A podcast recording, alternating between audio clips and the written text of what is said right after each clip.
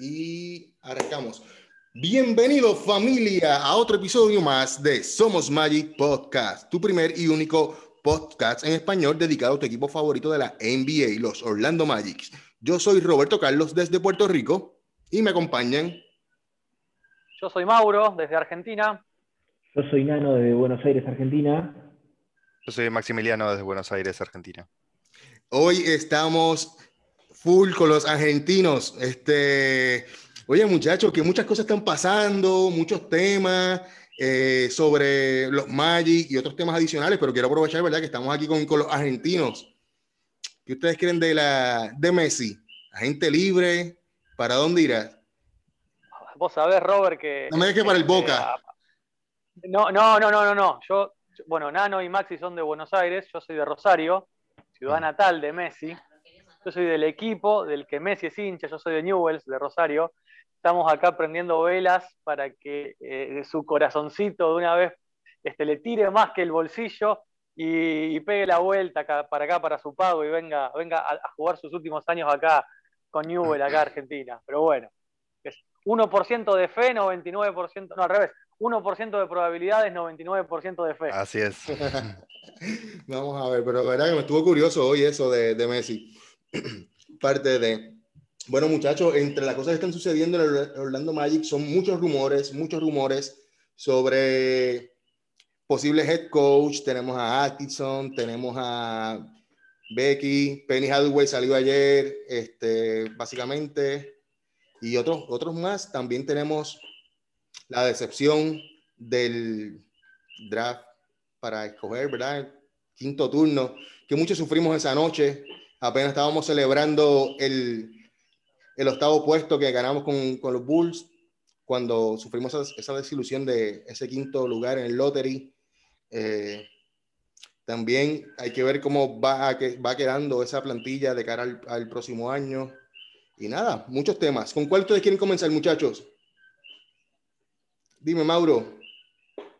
Bueno, vamos a arrancar ya que empezaste con, con el tema del draft, ¿te parece, Robert? Este, eh, la verdad que uno, uno lo piensa y, uno se ilusionaba, estaba ilusionado con, algún top 3 este, para asegurarse a uno de los jugadores que todos teníamos en mente.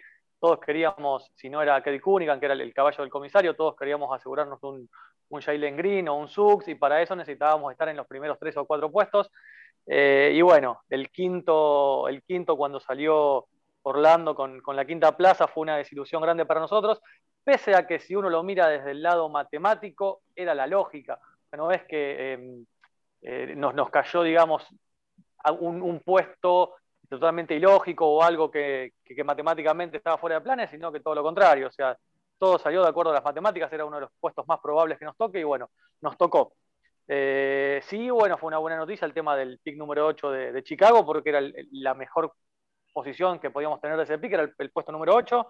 Y bueno, habrá que ver ahora qué, este, qué, qué, qué, hacemos ¿no? con esta combinación de, de picks que puede, se abre un abanico de posibilidades enorme, ¿no? porque podemos escalar, podemos, este, tenemos picks futuros de primeras rondas, el que nos viene de Denver, tenemos los picks propios.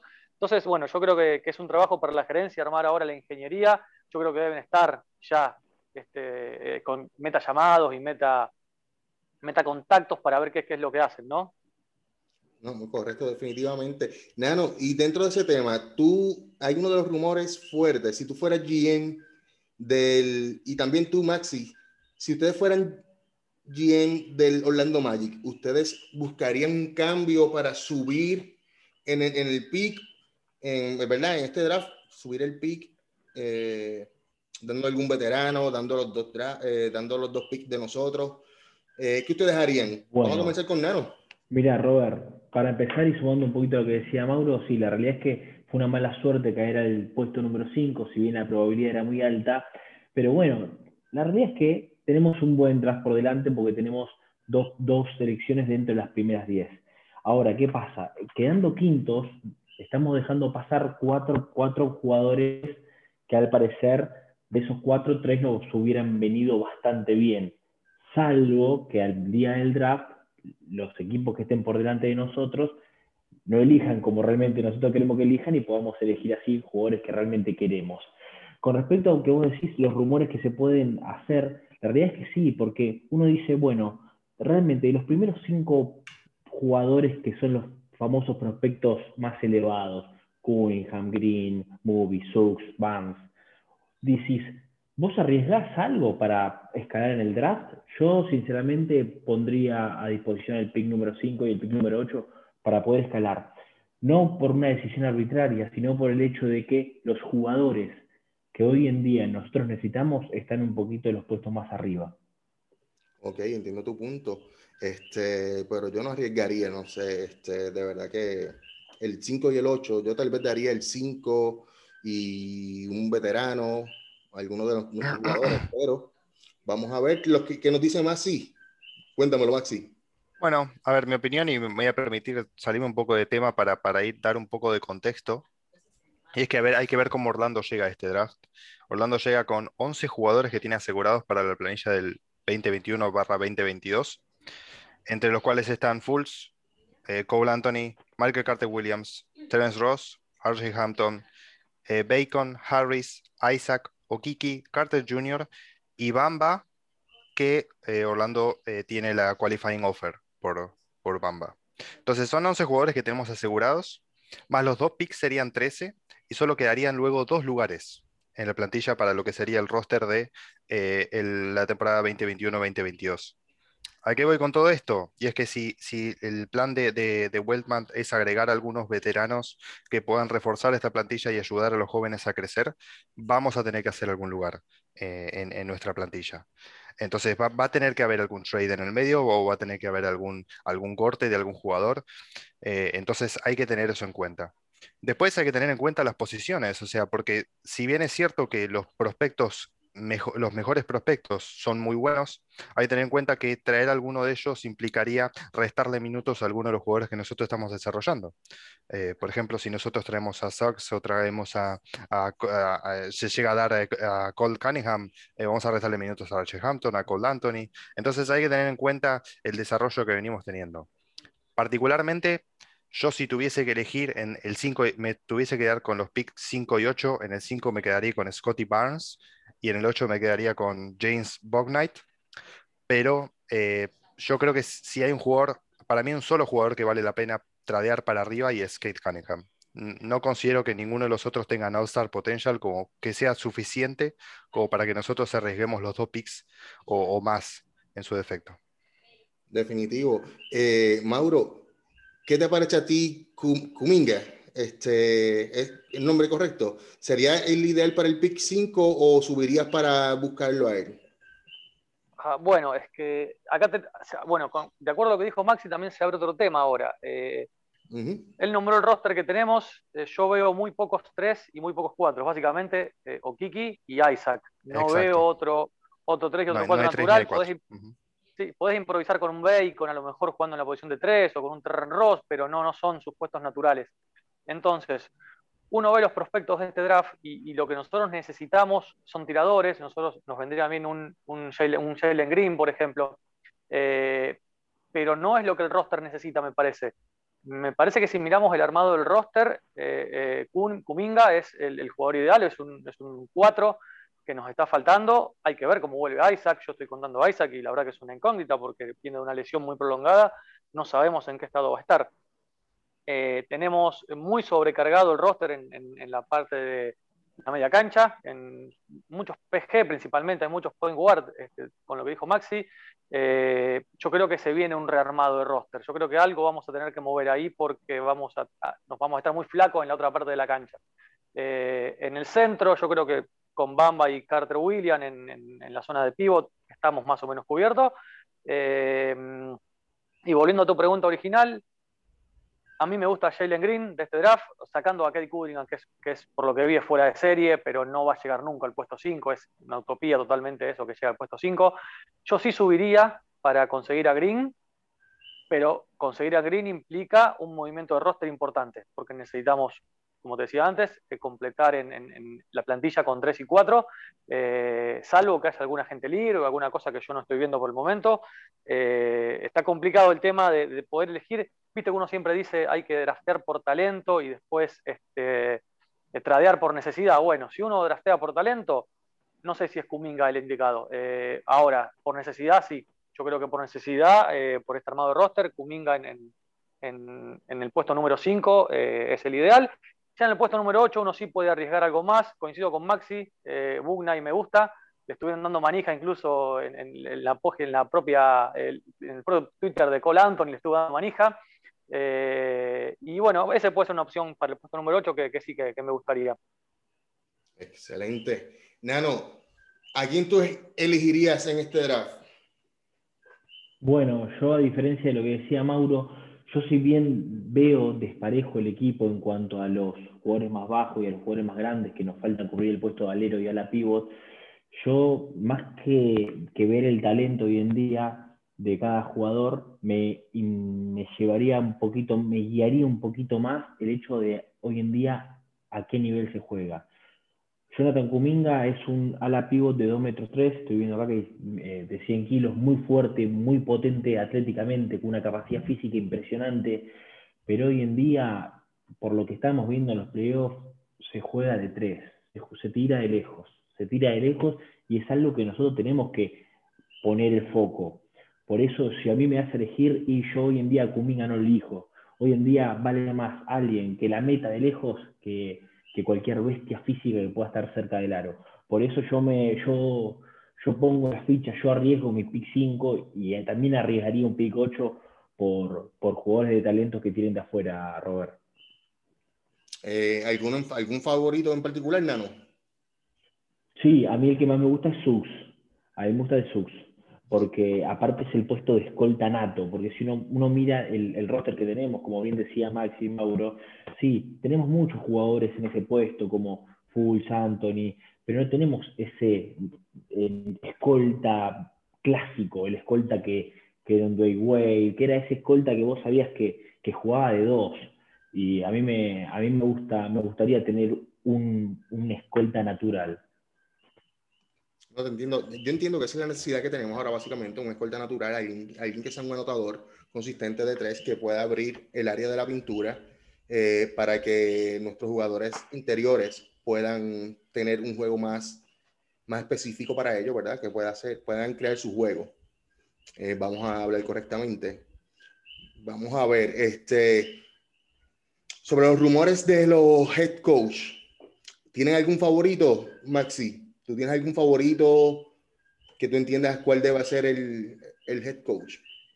Eh, realmente es muy difícil saberlo. entre las opciones que se barajan, si, si tomamos como, como referentes a, Atkinson y a, Becky Hammond, yo me quedaría personalmente con Becky Hammond.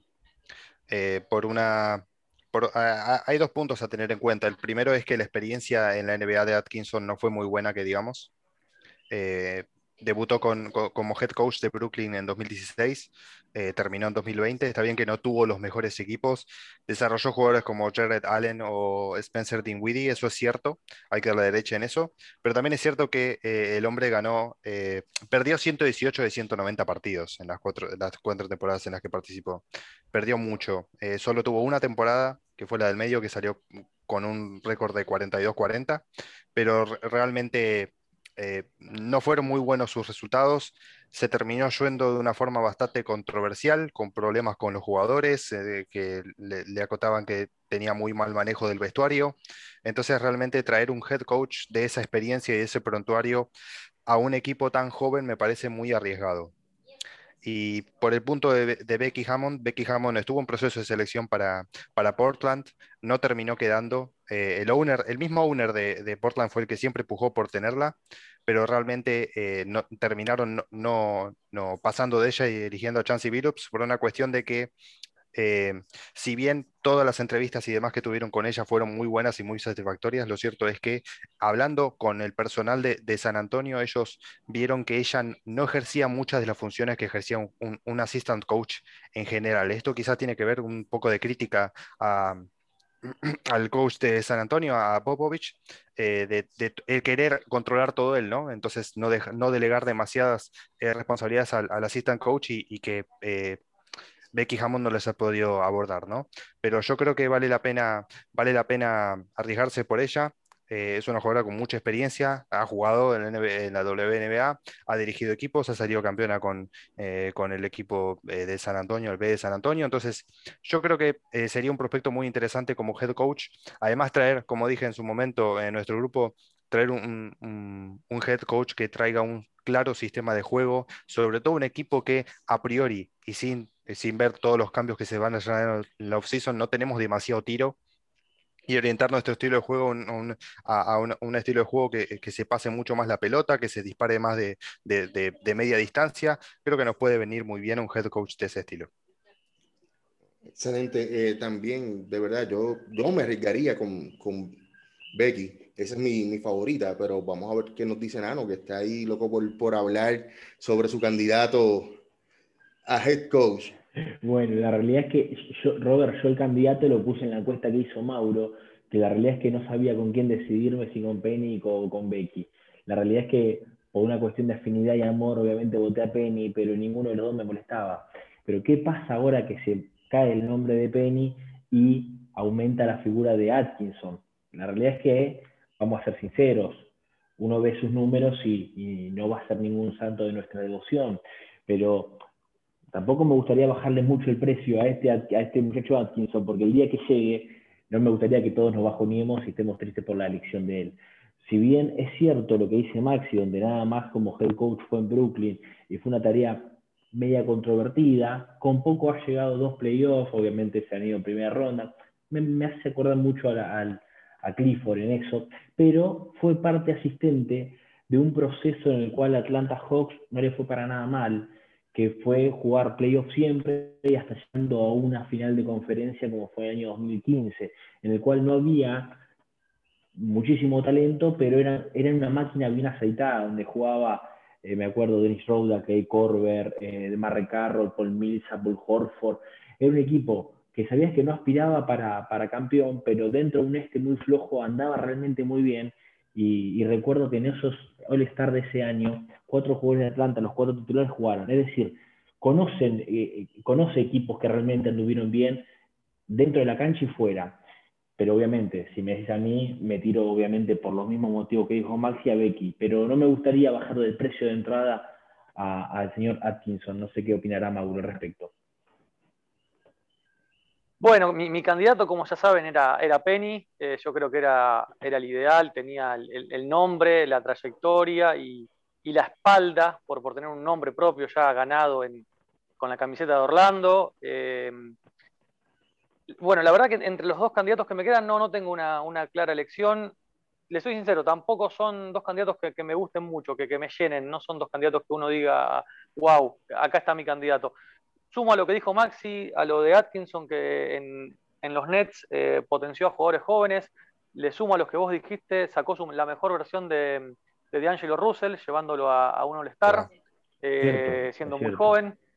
Eh, y en cuanto a lo de. Pero bueno, nada más que eso, porque después, si bien tiene experiencia Atkinson, eh, esa experiencia, cuando uno ve los números, no son positivos. Tiene un 38% de, partidos ganados, es muy poco. Lo, y bueno, puntualmente con Becky, yo creo que Becky sería, sacando de lado su capacidad, que no la pongo en duda, estuvo muchos años al lado del mejor técnico de la NBA, que es este, Popovich, tiene que haber aprendido. Eh, contratar a Becky sería desde el punto de vista marketinero, desde el punto de vista poner a Orlando en los ojos de la NBA sería un golpe de efecto genial. Yo creo que si la grilla de la televisión tiene programado para Orlando tres o cuatro partidos para la temporada que viene, con Becky de head coach, esos partidos automáticamente se duplican o triplican. Em, y eso lo necesitamos, Mauro. La realidad es que hoy en día, por cómo estamos, lo necesitamos. Sí, sí, yo creo que sí. Yo siempre dije que, una de las cosas que hay que hacer es poner a Orlando en, la vista de la NBA. Eh, ¿Para qué? Para que el día de mañana sea una plaza atractiva para los agentes libres, para que seamos vistos de otra forma, de que podamos competir con esos agentes libres. Hoy, hoy en, la, NBA básicamente eh, lo bueno que tiene el tope salarial es que el, tema en cuestión económica eh, estamos todos igualados. Eh, ahora, no es lo mismo para los jugadores ir a jugar a Los Ángeles que venir a.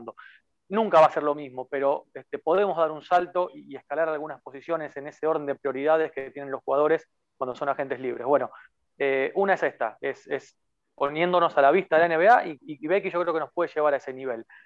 Pero vuelvo al anterior, no son dos técnicos que, me llenen. Este, a mí me hubiera gustado un técnico con, experiencia, que uno vea un currículum y vea un, récord ganador, que vea que bueno, este técnico dirigió acá, tuvo récord positivo. Bueno, eso no lo está. Puede ser Becky, es una incógnita porque no tiene un historial de, head coach. Eh, y el de Atkinson es un, historial en cuanto a números bastante, bastante malo. definitivamente, este, yo vuelvo y repito, Becky sería mi candidata para brindarle la oportunidad, básicamente también por el lado de mercadeo. Este, entiendo que eso lo merece. No está de más probar, aunque tampoco con Atkinson no me, no me molestaría que llegara Atkinson. Este, yo tendría, yo tenía mi candidato también, pero ni tan siquiera lo han mencionado, así que este, ya ese se descartó. Así que vamos a ver qué pasa con los Orlando Magic en esa parte lo que sí nos más defraudado son los, son los GM, están, han hecho buenos movimientos durante estos últimos años, buenas adquisiciones. So que yo confío en la decisión que ellos vayan a tomar de head coach, que va, va, va, a ser alguien que esté acoplado a los planes de ellos para llevar al equipo al siguiente nivel. Necesitamos un, un coach que nos lleve al siguiente nivel, que ya básicamente pues con Clifford no se podía. Y que lo importante es enfoque en el desarrollo de los jugadores para poder seguir echándose adelante el equipo. Dímelo, Nano. Sí, Robert, ¿por qué pensás que, la dirigencia bajó el nombre de Penny Hardway cuando ellos saben lo que significa ese nombre dentro, dentro de nuestra franquicia? Bueno, mano, en, el, en el caso de, Penny, hasta hace dos días, Penny era el indicado. Eh, de hecho, una de mis fuentes se comunicó conmigo a indicarme que la reunión con Penny fue tan excelente que fueron a contactarlo a él para encargarse de la mudanza de Penny a Orlando. O sea, tan, tan eficiente. ¿Qué pasó al otro día? Desconozco. Disculpen. Muy raro lo que pasó. Sí, no, fue, fue algo bien raro que salió al otro día Penny, el mismo Penny diciendo que no, que, que se salía de la, de la, contienda. Fue algo bien raro.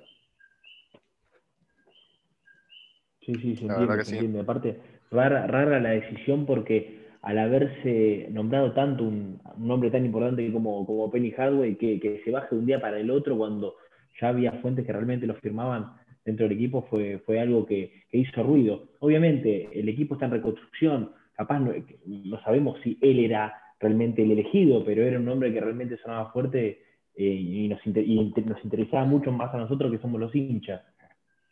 No, definitivo, muchachos, vamos a ver. Bueno, muchachos, ya nos queda poquito tiempo. ¿Qué otro tema quiero, quiero agregar un Quiero agregar un tema, Robert, a ver, si me ayudan a, pensar.